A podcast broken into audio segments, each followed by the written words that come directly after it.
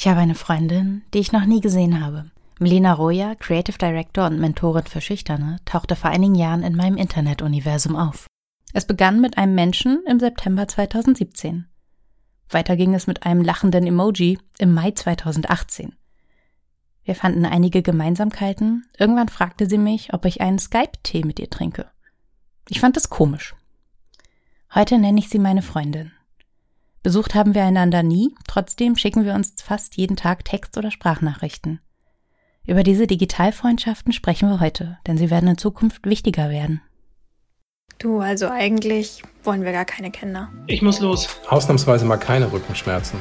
Elternabend. Die wollen, dass ich freiwillig kündige. Wir stecken mitten in der Rush-Hour des Lebens. Zwischen 30 und 40 passiert verdammt viel gleichzeitig. Herzlich willkommen im Podcast Liebe deine 30er. Mein Name ist Isabel Prophet und wir sprechen hier über alles, was in diesem Jahrzehnt passiert.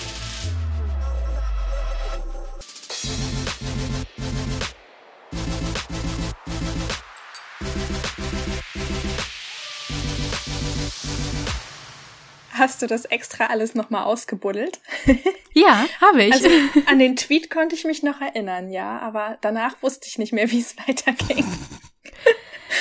Und dann die Sportsache. Du hattest Sport gemacht und ich hatte irgendwie vorher schon mal gesehen, dass du auch das Wettprogramm machst. Und das habe ich zu der Zeit auch gemacht und dachte, ah, okay. Das waren dann halt so die ersten Gemeinsamkeiten und dann irgendwann hast du gefragt und ich war so nervös davor.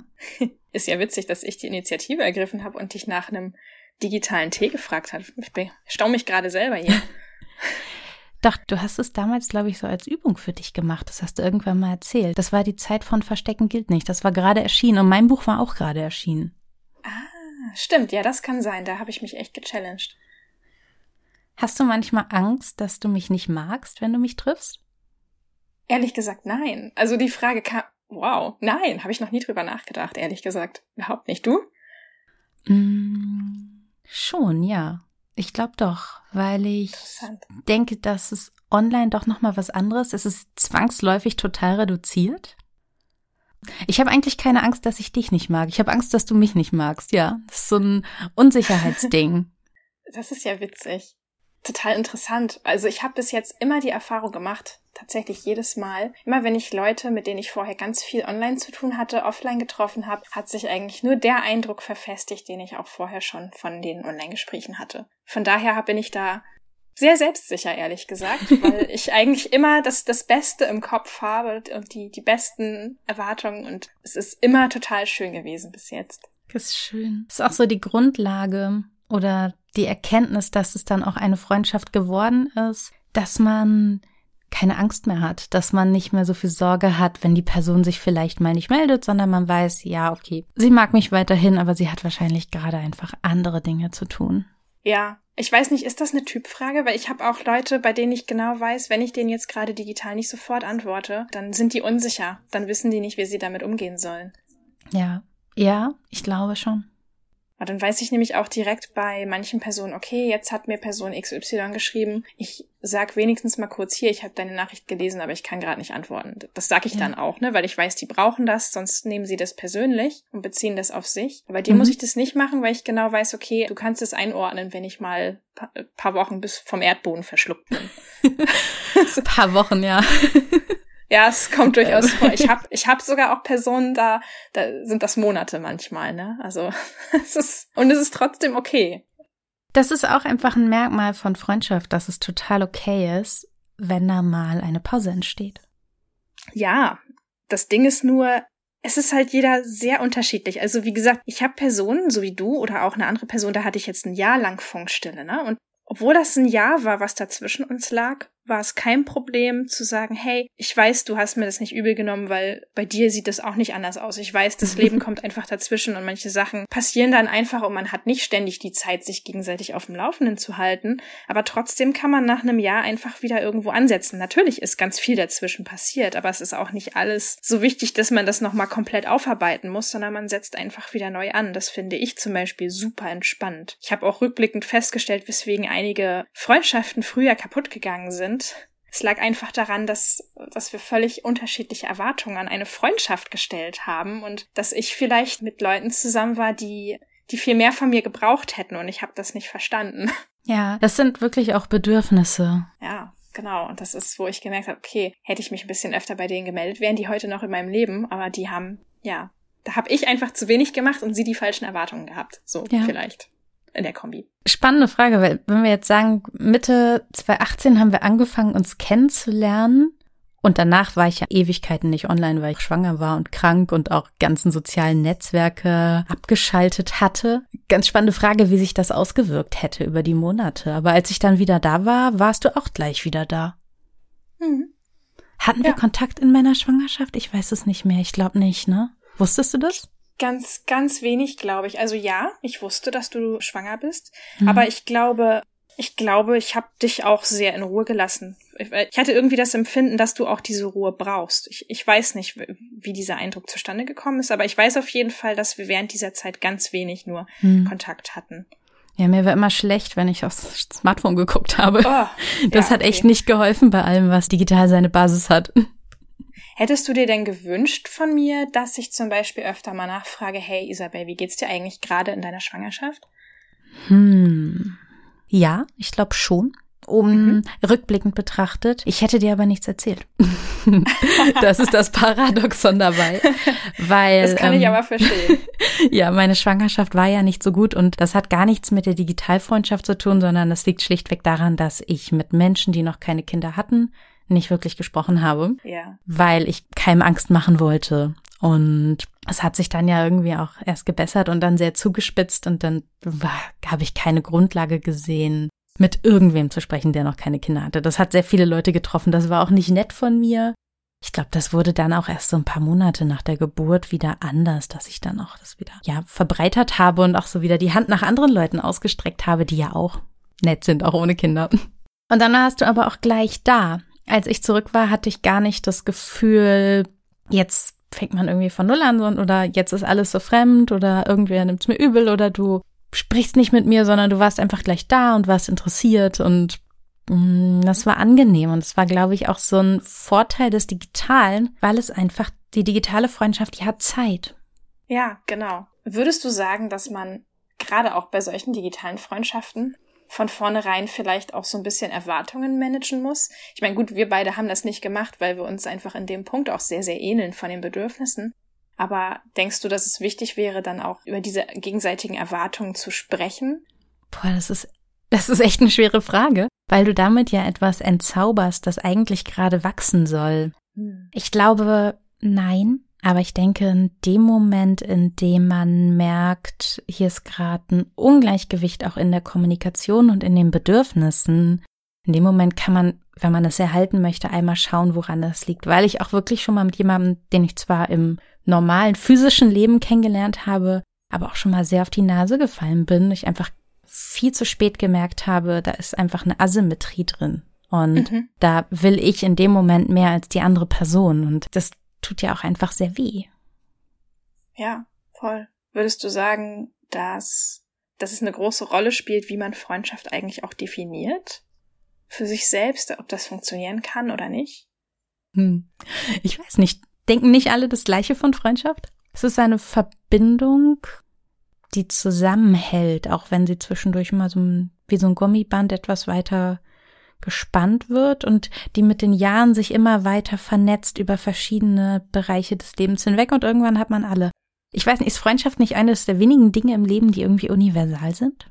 Das dachte ich eigentlich auch, aber ich habe festgestellt, dass manche Leute Freundschaft trotzdem anders auslegen. Also sie würden, sie würden zum Beispiel mich nicht mehr als ihre Freundin sehen, wenn eine bestimmte Quantität nicht eingehalten wird. Das klingt jetzt sehr abstrakt, aber das ist so, die brauchen eine gewisse Frequenz an Austausch mm. regelmäßig, sonst hätten sie das Gefühl, dass wir keine Freunde mehr sind und würden das auf sich beziehen. Hat sie was? Was ist los? Warum schreibt sie mir nicht mehr so oft oder warum antwortet sie jetzt nicht mehr? Das habe ich ein paar Mal erlebt, dass dann, wenn du dann so in deinen Nachrichtenverlauf guckst und merkst, okay, also die eine Person, die schreibt ganz oft und sie ergreift dann auch immer die Initiative und meldet sich ja. ganz oft und so und ich äh, schreibe aber nicht nicht halb so viel zurück, dann genau, dann entsteht vielleicht diese Disbalance, von der du gerade gesprochen hast und da habe ich festgestellt, ja, in dem Moment haben andere das Gefühl, dass die Freundschaft bedroht ist.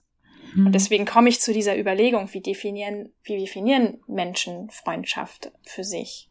Ja. Für, für mich ist es auch eine Freundschaft, wenn man nicht so oft miteinander redet. Das denke ich auch. Es ist eher eine Gefühlsfrage, weil im ersten Moment ist ja jeder ein sozialer Kontakt. Mhm. Egal wer. Im Grunde sind alles erstmal soziale Kontakte. Hm, vielleicht ist es auch so, dass phasenweise jemand aus dieser Friendzone rausrutscht, hin in die Kontaktzone. Ich würde mich dann fragen, wie schlimm das ist. Ob man es nicht dann auch durch eine Anstrengung wiederherstellen kann und sagt, hey, wir haben momentan so wenig Kontakt, ich vermisse dich, willst du mal einen Tee mit mir trinken? Die Möglichkeit hast du ja auch im Grunde bei digitalen Freundschaften sogar noch oder digital gepflegten Freundschaften noch viel eher als bei Menschen, die vielleicht in der gleichen Stadt wohnen. Mhm. Weil Menschen in der gleichen Stadt wohnen, das kann immer heißen, dass du trotzdem 30 Minuten U-Bahn fahren musst, was mhm. viel aufwendiger ist als hier ist ein Zoom-Link, hast du gerade Zeit. Ja, genau. Also da muss man halt vielleicht auch was machen, wenn man die andere Person vermisst. Zu sagen ja. oder in sich hineinzufressen, dass man sie vermisst, reicht halt nicht.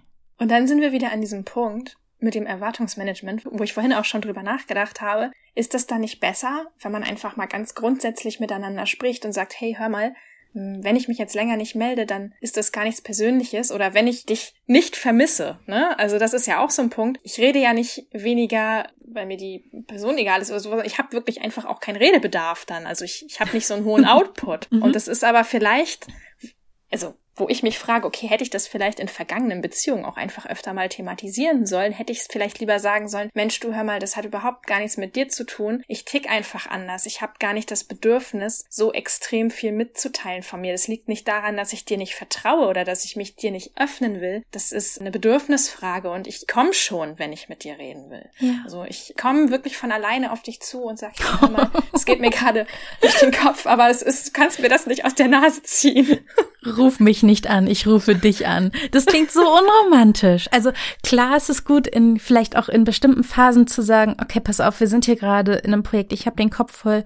Wenn ich mich nicht ja. melde, was du sagst, ist es halt so, es heißt nichts. Aber wenn du sagst, ich habe ein anderes Kommunikationsbedürfnis als du und bitte zieh's mir nicht aus der Nase, Entschuldigung. Nein, das würde ich so, das würde ich so direkt auch nie sagen. Das habe ich jetzt einfach nur gerade äh, als Blick in meinen Schädel äh, mhm. offenbart. Es ist, ich habe einfach nicht so dieses hohe Bedürfnis. Das würde ich so nicht formulieren. Ja. Dann würde ich es wirklich so machen, wie du gesagt hast. Mensch, hör mal, es tut mir leid, wenn du dir da vielleicht mehr von mir wünschst, aber ich kann gerade nicht. Ja. ja? Und ich melde mich wieder oder so. Da habe ich oftmals in der Vergangenheit wirklich das Gefühl gehabt, dass ich in eine Ecke gedrängt werde, weil eine Person wirklich will und will und will und, und jetzt, jetzt red doch aber mal unbedingt mit mir. Und das hatte aber gar nicht damit zu tun, dass die Person mehr über mich erfahren wollte oder Interesse an mir hatte. Das hat tatsächlich dann damit zu tun gehabt, dass sie das für sich gebraucht hat. Und das mhm. ist eine mhm. Sache, die ist mir erst sehr spät aufgegangen, dass das gar kein ja, es ist, ist eigentlich gar kein wirklich freundschaftliches Verhalten. Das ist einfach nur ein zwischenmenschliches Missverständnis über die Bedürfnisse des anderen. Ja. ja. Oder auch die Beziehung an sich ist so ein zwischenmenschliches Missverständnis, wenn du einfach merkst, es ist eine Rampe, die Person fragt mich und es ist eine Rampe, um selbst zu erzählen. Und ich glaube, das passiert jedem, auch im Leben immer wieder, dass man in so einen Sendemodus gerät und irgendwie weiß, okay, um gut zu guten Manieren gehört es vorher nachzufragen. Aber das ist auch so ein Freundschaftskiller. Und im Digitalen ja. hast du dann vielleicht auch nicht die Basis, um das danach noch zu erhalten, wenn es so ein krasses Ungleichgewicht wird. Andererseits ist halt, glaube ich, auch die Gefahr total groß, dass man dann so zu einer Art Digitaltherapeutin wird für die andere Person. Wie meinst du das? Ist dir das schon mal passiert? Gute Frage. Ein Stück weit schon, ja. Ist aber ganz, ganz lange her, ja.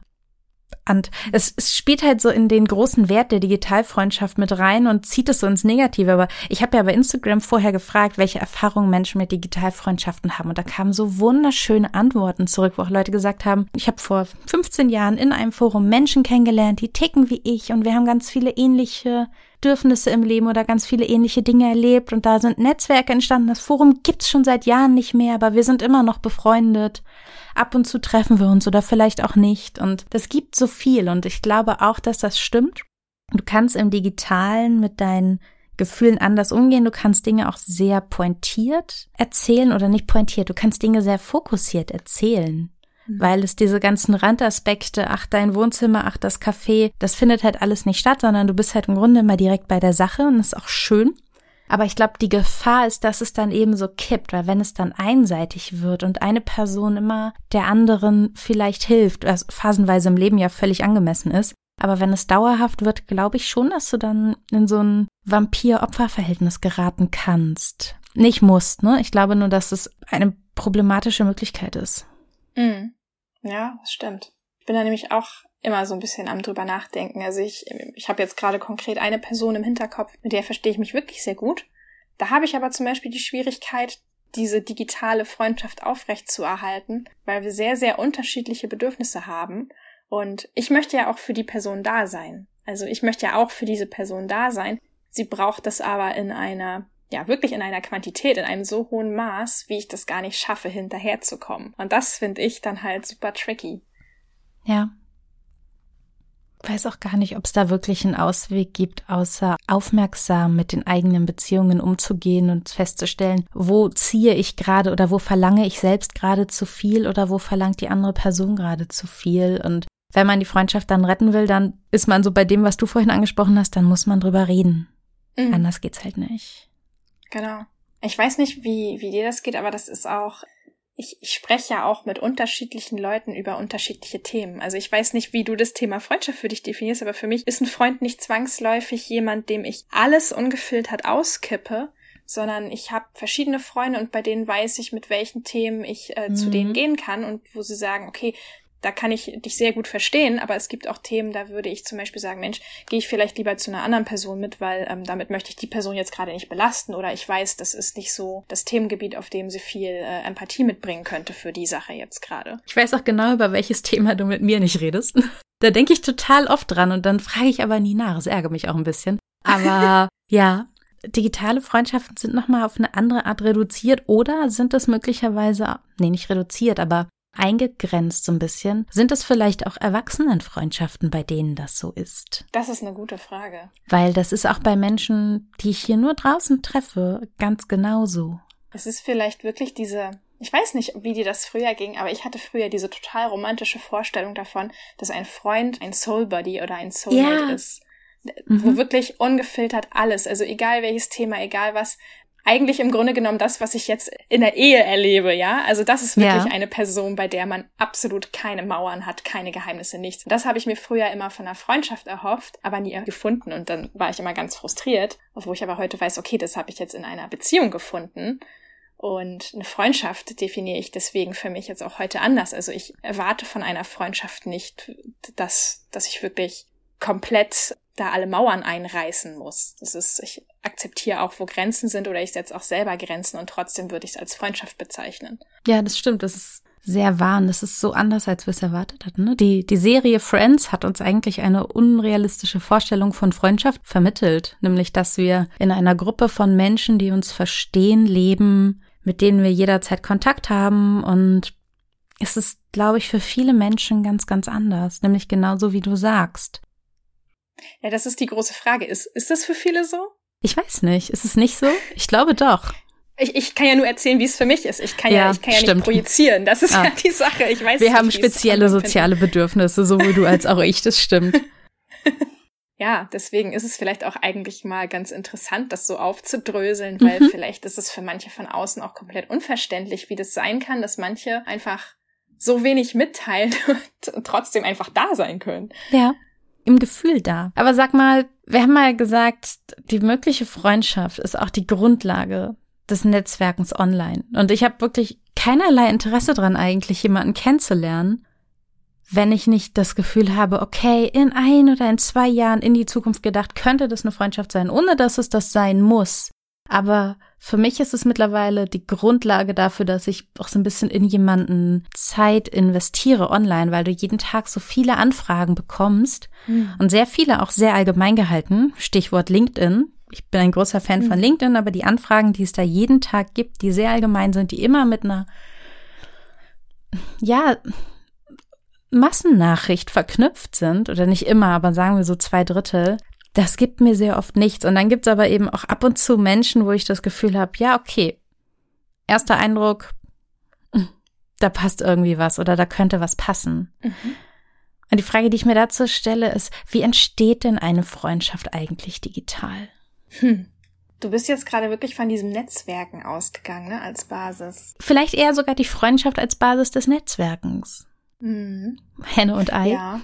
Ich glaube, das hängt wieder sehr, sehr stark mit persönlichen Bedürfnissen zusammen, wonach man sucht und auch mit dem eigenen Energiemanagement. Wie viel Zeit und Energie habe ich eigentlich, um möglichst viele Kontakte warm zu halten, in Anführungsstrichen. Es oh, ja, ja. Kostet ja sehr viel Energie, Beziehungen zu pflegen.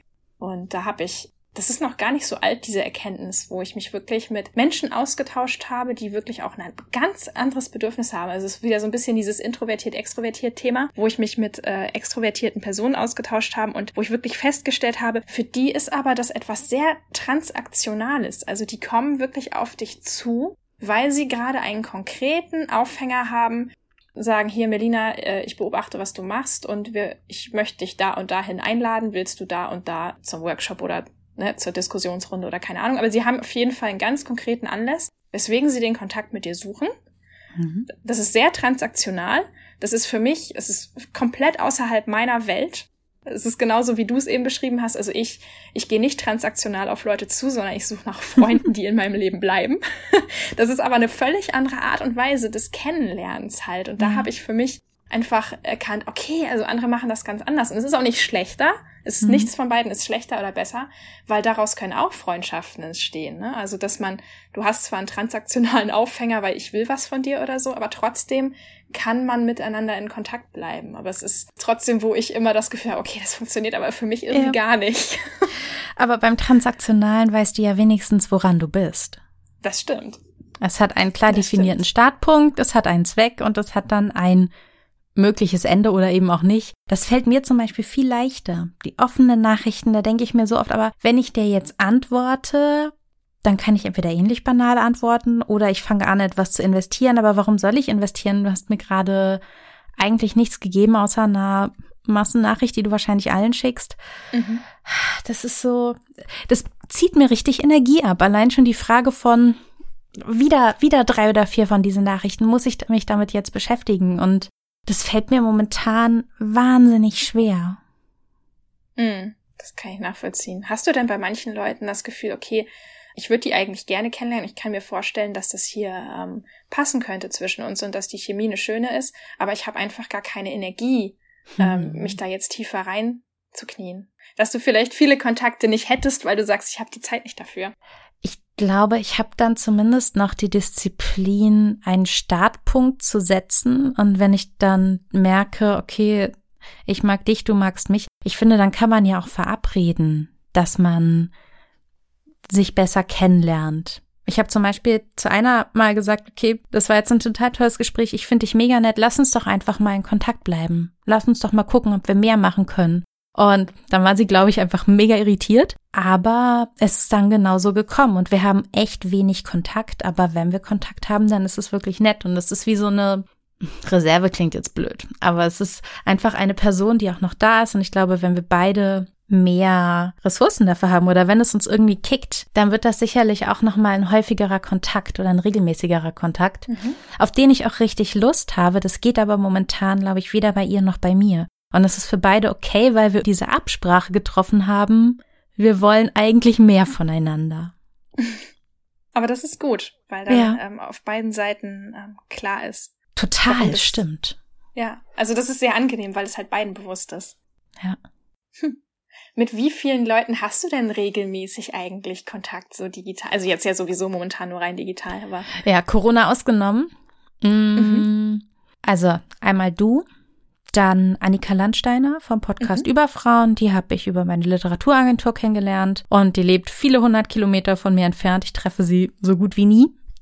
Aber die ist mir trotzdem sehr, sehr wichtig und das ist eine Digitalfreundschaft in dem Sinne, dass wir uns zwar schon mehrfach getroffen haben, aber trotzdem die Grundlage in den Gesprächen ist. Eine Digitalfreundschaft ist immer auch eine Freundschaft von Gesprächen. Mhm. Mm, und dann Angst, dass ich jemanden auslasse. Aber ihr zwei seid schon diejenigen, die digital die, die wirklich die wichtigsten.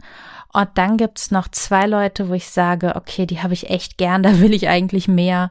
Und das wächst und das lässt man dann irgendwie auch sich entwickeln und investiert eben da rein. Also mhm. würde ich sagen, zwei ganze und zwei wachsende. Und du? Ja, ich habe auch gerade nachgedacht. Ich bin so auf, ich bin auf eineinhalb gekommen. Mhm. Also, also du bist äh, die, die ganze Person. Boah, ein Glück. Nett, nett ne? ja.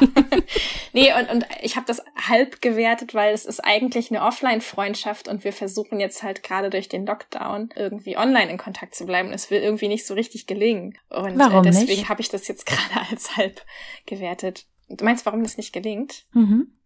Ja, das ist eine sehr, sehr gute Frage. Das ist wirklich eine sehr gute Frage. Ich weiß es nicht genau, weil ähm, ja, irgendwie habe ich das Gefühl, wir funktionieren offline irgendwie besser. Ich weiß es auch nicht. Mhm. Also wir kennen uns schon sehr lange und auch durch die Arbeit von früher. Uns vereint der damalige Arbeitgeber. Also wir können stundenlang miteinander reden. Wenn wir uns treffen, sind das wirklich richtig, richtig lange Treffen. Aber diese Art Gesprächsflow aufzubauen, das will uns irgendwie digital nicht gelingen. Ja, das ist gemein, ne? Corona stellt plötzlich Anforderungen an uns, unsere Freundschaften und unsere zwischenmenschlichen Beziehungen aufrechtzuerhalten, auf die, glaube ich, viele Menschen gar nicht so richtig vorbereitet sind. Und dann gibt's diese, es gab doch dieses Stichwort Zoom-Müdigkeit im Jahr 2020, so im Frühsommer, ja. als die Leute gesagt haben, okay, ich verbringe ganz viel Zeit mit meinen Freunden, wir sitzen jeden Abend vorm Bildschirm, ich kann nicht mehr und ich will das nicht mehr. Mhm. Ich kann das total nachvollziehen. Also ich habe mhm. das tatsächlich gar nicht so mit der mit der Zoom-Müdigkeit privater Natur. Sowas machen wir gar nicht. Aber ich habe die die Zoom-Müdigkeit total durch das Berufliche, ne? Ja, Deswegen klar. kann ich das total nachvollziehen, dass man irgendwann auch sagt, Mensch, ich kann das nicht mehr. Es ist ja auch okay. Also vielleicht kann man sich dann auch einfach darüber im Klaren werden, sagen, ja, es ist momentan einfach extrem schwierig und ich muss ja. nicht auf Biegen und Brechen versuchen, das jetzt hier in die digitale Welt rüber zu retten. Und wenn wir uns wieder treffen können, dann versuchen wir so weiterzumachen. Also ich glaube, ich würde jetzt auch nicht den Wert der Freundschaft davon abhängig machen, ob wir uns jetzt hier digital gut austauschen können oder nicht. Ja, dann freut man sich auf das danach. Ja. Ich habe jetzt übrigens am Ende jedes Monats, die letzte volle Woche eines Monats, habe ich mir in meinen Kalender geschrieben, keine Zoom-Meetings und keine Anrufe. Keine Termine mit Gesprächen, um mir selbst eine Pause zu geben. Und das Ende eines Monats macht für mich total viel Sinn, weil ich dann Dinge abschließen kann, weil ich auch ein Stück weit dann Ruhe habe für meine Arbeit, um die Rechnungen des Monats zu schreiben. Ich hatte auch überlegt, ob ich es zyklusabhängig mache, aber für mich ist, glaube ich, es nach der Arbeit zu gliedern einfach besser. Und dadurch mhm. habe ich immer so eine Woche, auf die ich mich auch total freuen kann, die entweder fertig werden ist oder eben auch Weiterbildung, wo ich Zeit habe, vielleicht was zu lesen oder wo ich dann einfach total gehetzt alles abarbeite, je nachdem. Und das ist irgendwie angenehm, weil es wie so ein monatlicher Rückzug ist. Das ist total schön. Es klingt gerade richtig gut. Es klingt gerade wie etwas, was ich vielleicht auch adoptieren könnte. Wie lange machst du das jetzt schon? Ja, das habe ich letzten Monat eingeführt. So, letzten Monat, okay. Und letzten Monat ging es auch noch nicht komplett, weil ich da schon Termine hatte. Ich habe dann nur keine weiteren gemacht. Aber ich habe einfach gemerkt, dass es mich auch ein bisschen ausbrennt. Und mich hat auch der Dezember sehr, sehr ausgebrannt. Mhm. Und du hast ja so viele Gespräche. Und jetzt im Frühjahr werde ich das, glaube ich, sehr, sehr hart durchziehen. Ich habe es mir auch schon auf viele Monate in die Zukunft in den Kalender geschrieben, dass ich da keine Termine mache, die nicht was heißt, die nicht sein müssen? Nein, dass ich da wirklich keine Termine mache und für mich so einen sozialen Rückzugsraum schaffe, in dem ich mich um mich kümmere. Und dieser Rückzug ist ja auch in einer Digitalfreundschaft Chance und Risiko zugleich, ne? Weil mhm. es fällt nicht sofort so sehr auf, wenn du einen Dienstagsdate hast, wo man immer essen geht. Wenn du da ein paar Mal absagst, dann fällt es halt sofort auf. Wenn du aber möglicherweise einen Kontakt ein bisschen runterfährst, weil du gerade ein bisschen mehr bei dir selber sein willst oder vielleicht auch, weil die andere Person etwas bei dir triggert, was auch sein kann. Da kannst du dich in einer digitalen Freundschaft sehr leicht zurückziehen und sagen, okay, das Thema ist gerade bei dir groß, aber ich duck mich ein bisschen weg, weil für mich ist es gerade etwas, das mich mitnimmt oder das vielleicht auch in mir Gedanken weckt, Sorgen weckt, die ich gerade noch nicht verarbeiten kann. Also Stichwort Schwangerschaft, Stichwort Krankheit, da gibt's ja so viel. Mm, mhm. Viele Themen, wo man dann noch sagen muss, ich wäre jetzt so gerne die Freundin für dich, die das mit dir durchsteht. Mhm aber ich bin's nicht. Und ich kann's auch nicht sein. Ja. Finde ich aber total wichtig, dass man das so für sich erkennt, weil in dem Moment, wo man sich selber diese Auszeit gönnt, kann man ja auch erst wieder gut für andere da sein. Das ist ja auch was, was sehr wichtig ist, auszugleichen, weil du kannst auch nur gut für andere da sein, wenn du, wenn du schaust, dass du, dass du nicht ständig deine eigenen Grenzen überschreitest. Mhm. Ja. Womit wir wieder bei der anderen Podcast-Folge sind. Ja, unsere letzte Podcast-Folge, ähm, Folge 6, in der es darum ging, wie wir mit Grenzen umgehen. Sag mal, was sind noch Risiken für dich? Risiken einer digitalen Freundschaft?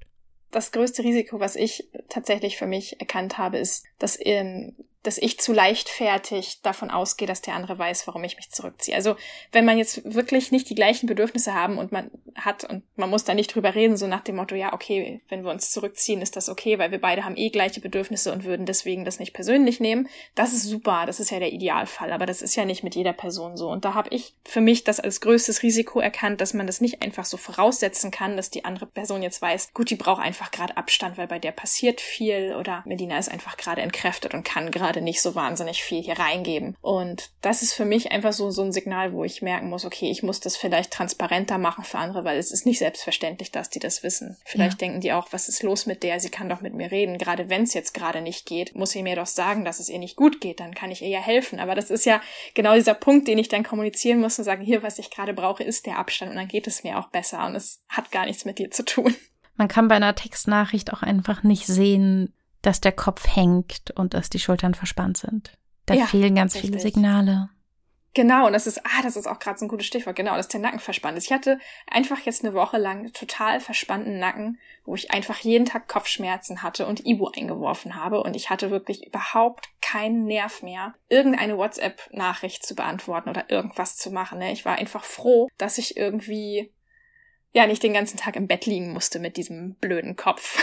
und das ist natürlich, was andere dann auch nicht wissen können. Klar, dann wäre es natürlich hilfreich zu sagen, hey, du geht gerade nicht, ne? Aber bei manchen muss man das sagen und bei manchen nicht. Und da bin ich immer noch so am, ja, das ist so eine, so eine Gratwanderung, wo man Fingerspitzengefühl braucht. Ja, aber weißt du, manchmal sehe ich auch Sachen in deinen Stories. Gerade so das Thema Kopfschmerzen, wo ich mir denke so, boah, hätte sie ja auch mal in einem Satz sagen können, dass sie Kopfschmerzen hat. Und dann sehe ich es irgendwie einen Tag später und denke so, okay, ja. hätte ich das mal gewusst.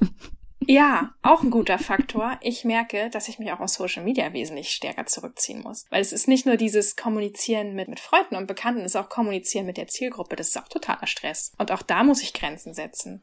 Es ist nur dieses, zumindest geht es mir so, dass ich mir dann ständig selber irgendwie einrede, na ja, das ist ja Beruf, das ist ja Job, du musst das ja machen. Aber nein, auch das muss ich nicht machen. Auch da muss ich einen hohen Output nicht über jeden Tag gewährleisten. Aber das sind auch so Erkenntnisse, die jetzt erst so seit Dezember so langsam bei mir tiefer sickern. Ja, dafür sind wir eben Selbstständige, dass wir, wenn es uns schlecht geht, nicht arbeiten müssen. Ja, genau. Ja. Ich glaube, mein größtes Risiko in Bezug auf eine digitale Freundschaft oder auch digitale, ja, soziale Verhältnisse ist so die Sorge, dass einfach so viel im eigenen Kopf passiert oder im eigenen Herzen passiert, wo man dann irgendwann sich auch mal fragen muss, ist es wirklich so? Oder ist da gefühlsmäßig möglicherweise auf einer Seite mehr als auf der anderen? Und da spreche ich gar nicht von Liebe, sondern da spreche ich wirklich von dieser Art von, welcher Natur ist unsere Freundschaft, welcher Natur ist unser Kontakt. Ich glaube, mhm. da liegt eine ganz große Gefahr drin, verletzt zu werden und auch über eine sehr lange Zeit hinweg nicht zu merken, mhm. dass es nicht ja. symmetrisch ist. Das stimmt, das ist ein Risiko. Ich denke, das ist jetzt auch eine Erfahrung, die sehr viele gerade machen, durch den, ja, bedingt durch den Lockdown. Dass das eben sehr, sehr schwierig ist in dem Moment, wo man sich nicht mehr gegenüber sitzt, das richtig einzuschätzen, weil, weil vielleicht einfach Gestik und Mimik wegfällt oder was, weil man es einfach schwerer interpretieren kann. Ja, ich glaube, die große Chance ist, dass diese digitalen Freundschaften, die ja lange Zeit auch so ein bisschen abgewertet wurden, also wissenschaftlich betrachtet genauso wertvoll sind wie Menschen, die wir öfter sehen. Es geht darum, dass man Menschen hat, mit denen man sprechen kann über seine Bedürfnisse, über das, was gerade passiert und dadurch eben auch reflektieren kann. Und wissenschaftlich betrachtet hat das den gleichen Wert. Mhm. Ich glaube auch gerade für Menschen vielleicht in gefühlt besonderen Lebenssituationen kann das auch ein toller Weg sein, um Leute kennenzulernen. Also ich bin ja immer sehr skeptisch, was so die Foren und WhatsApp-Gruppen von Eltern angeht, weil da auch sehr viel Quatsch geschrieben wird. Aber wenn du gerade in deinem näheren Umfeld keine anderen Eltern, jungen Eltern hast und du bist neu in dieser Lebenssituation, ist es der perfekte Weg, um Leute kennenzulernen, die einfach gerade das Gleiche erleben wie du. Und das Gleiche gilt für Krankheiten, für bestimmte Lebenssituationen, die so über dich kommen und wo du wie in einer Selbsthilfegruppe auch andere Menschen brauchst. Und daraus können ja Freundschaften erwachsen, die uns dann durchs Leben begleiten. Total. Also ich muss das auch für mich einfach sagen. Für mich war das auch ein unfassbar tolles Sprungbrett, weil ich, ich habe mich in meinem damaligen Umfeld, ich mache jetzt mal einen Sprung zurück, wirklich in die 2010er, 2000, ja, 2010 so die Jahre. Ich habe mich in meinem damaligen Umfeld immer unverstanden gefühlt. Da waren vielleicht eine Menge Leute, die sogar ähnlich getickt haben wie ich, aber man hat nicht miteinander geredet, weil alle schüchtern. So, ne? Das ist ja. ja wie als schüchterne Person Leute kennenlernen. Okay, super, super schwierig. Und vielleicht wären da Leute gewesen, die mich sogar verstanden hätten, aber okay, da fand halt keine Kommunikation statt. Und was habe ich gemacht? Ja, ich habe mich halt im Internet umgeschaut. Was kann ich rausfinden über Leute, die schüchtern sind? Welche Bücher gibt es? Und dass man sich Wissen darüber anliest, ist ja erstmal so der erste Schritt. Und im zweiten Schritt, wenn du dann Bücher konsumiert hast, kannst du ja auch gucken, heute haben wir halt Social Media. Wo sind Profile oder wo sind Blogger oder Podcaster, die da mit mir selber auf einer Wellenlänge sind? Und dadurch fühle ich mich ja auch viel mehr verstanden und dadurch können auch Kontakte entstehen. Was ich zum Beispiel früher einfach gemacht habe, ist, ich habe ohne Hintergedanken einfach den Leuten geschrieben, hey, danke, ich bin dir, ich bin dir wirklich einfach richtig dankbar dafür, dass du über dieses Thema geschrieben hast oder dass du über diese Folge, über dieses Thema eine Folge gemacht hast. Das ist schön. Und gut, das war jetzt nicht in den 2010er Jahren, das war natürlich später, als Podcast größer wurde. Ja. Aber vom Prinzip her einfach, dass man merkt, ich kann jetzt über meine kleine Bubble hinausschauen und finde Leute, die da ähnlich ticken und die mir helfen zu sehen, dass ich doch gar nicht so alleine bin. Und das kann man ja dann auch wieder zurück in die Offline-Welt holen. In dem Moment, wo man gemerkt hat, ah, man ist gar nicht alleine, fängt man ja auch an, den Blick zu weiten für die Verhaltensweisen im eigenen Umfeld. Und dann merkt man, oh, in meinem eigenen Umfeld hier waren ja auch schon immer Leute, die eigentlich eher zurückhaltend waren. Das habe ich vorher gar nicht bemerkt. Ja, du entwickelst eine Stärke, weil du ein positives Feedback bekommst darauf, dass alles in Ordnung mit dir ist, dass du genauso sein kannst, wie du willst. Und mit diesem Wissen gehst du dann anders an die Menschen um dich herum ran. Genau, und das ist eben eine sehr, sehr große Hilfe, finde ich, dass man da eben sagen kann, okay, dafür habe ich den digitalen Raum, um das erstmal so ein bisschen zu erweitern und zu gucken, was ist denn noch alles da. Ja, das ist schön. Vielen lieben Dank, Melina Roja. Melinas Arbeit seht ihr bei Instagram unter vanillamind.de. Sie schreibt dort viel über die Bedürfnisse introvertierter Menschen. Ihr Buch Verstecken gilt nicht war für mich damals ein echter Augenöffner. Ich habe es nur gelesen, weil ich sie nett fand und identifizierte Persönlichkeitsmerkmale in mir, die ich vorher gar nicht erkannt hatte. In Folge 6 dieses Podcasts haben Melina und ich über Grenzen gesprochen. In Folge 29 ihres Podcasts Still und Stark darüber, wie wir lernen, Erfolge zu feiern. Melina, vielen lieben Dank dir.